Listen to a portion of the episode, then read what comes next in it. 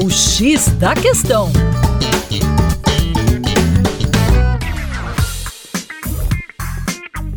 Salve, salve ouvintes, tudo bem? Hoje vamos falar sobre a transição da economia brasileira para a produção baseada no baixo carbono. É isso mesmo, o Brasil está entre os países mais bem posicionados para a produção em larga escala de hidrogênio de baixa emissão de carbono combustível com alto poder calorífico, apontado como importante vetor para a transição energética. O país tem potencial técnico para gerar 1,8 gigatoneladas de hidrogênio por ano, sendo por volta de 90% desse volume com uso de energias renováveis.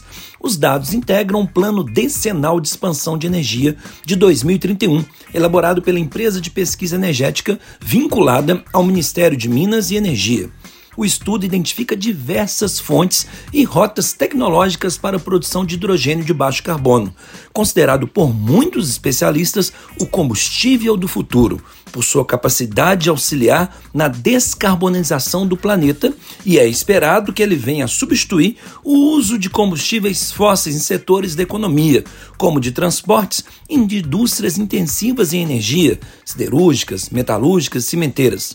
Os combustíveis fósseis são responsáveis pela emissão de gases do efeito estufa, associados ao aquecimento global e às mudanças climáticas. É isso aí. Para mais, acesse o nosso Instagram, Terra Negra Brasil.